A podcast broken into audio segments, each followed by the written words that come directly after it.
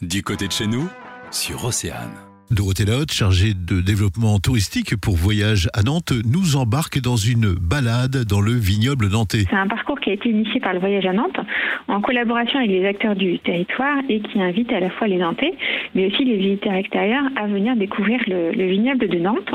Donc c'est un parcours qui met en, en lumière 11 étapes entre Nantes et Clisson, qui sont à la fois du patrimoine naturel, du patrimoine bâti et puis aussi des espaces de convivialité. Un parcours routier donc de 11 étapes culturelles, comme par exemple Une des étapes à, à ne pas manquer, on va dire, c'est le porte-vue. C'est un belvédère qui est proposé par euh, l'architecte Emmanuel Ritz à Château-Thébault. Donc on est dans le bourg de Château-Thébault et, et on surplombe de 40 mètres la, la rivière de la Maine qui est en contrebas Euh, et on découvre cette vue complètement imprenable en fait sur les, les falaises de granit rouge et puis en face sur les vignes euh, du côté de, de Mélon. Donc voilà, ça c'est un des, une des étapes importantes. Et puis l'autre étape, c'est le homard à la frémoire.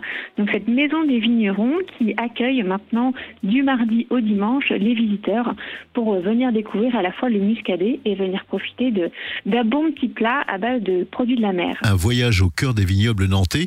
C'est à la fois pour découvrir son patrimoine, L'idée, c'est vraiment de mettre en avant également euh, le muscadet et d'aller à la rencontre des vignerons de notre vignoble. 11 vignerons au total. Alors, c'est 11 vignerons qui sont mis en avant, hein, mais bien évidemment, dans le vignoble, ils sont très très nombreux. Est-ce qu'on peut avoir toutes ces informations sur un site internet? Est-ce qu'il y a un, un guide? On a à la fois un guide qui s'appelle Le Voyage dans le vignoble qu'on peut retrouver sur le site www.nantes-tourisme.com ou bien évidemment dans nos lieux d'accueil à la fois sur Nantes en face du château et puis également à la station Prouvé sur l'île de Nantes. Merci beaucoup Dorothée pour toutes ces informations. L'abus d'alcool est dangereux pour la santé à consommer avec Le magazine, midi 14h, sur Océane.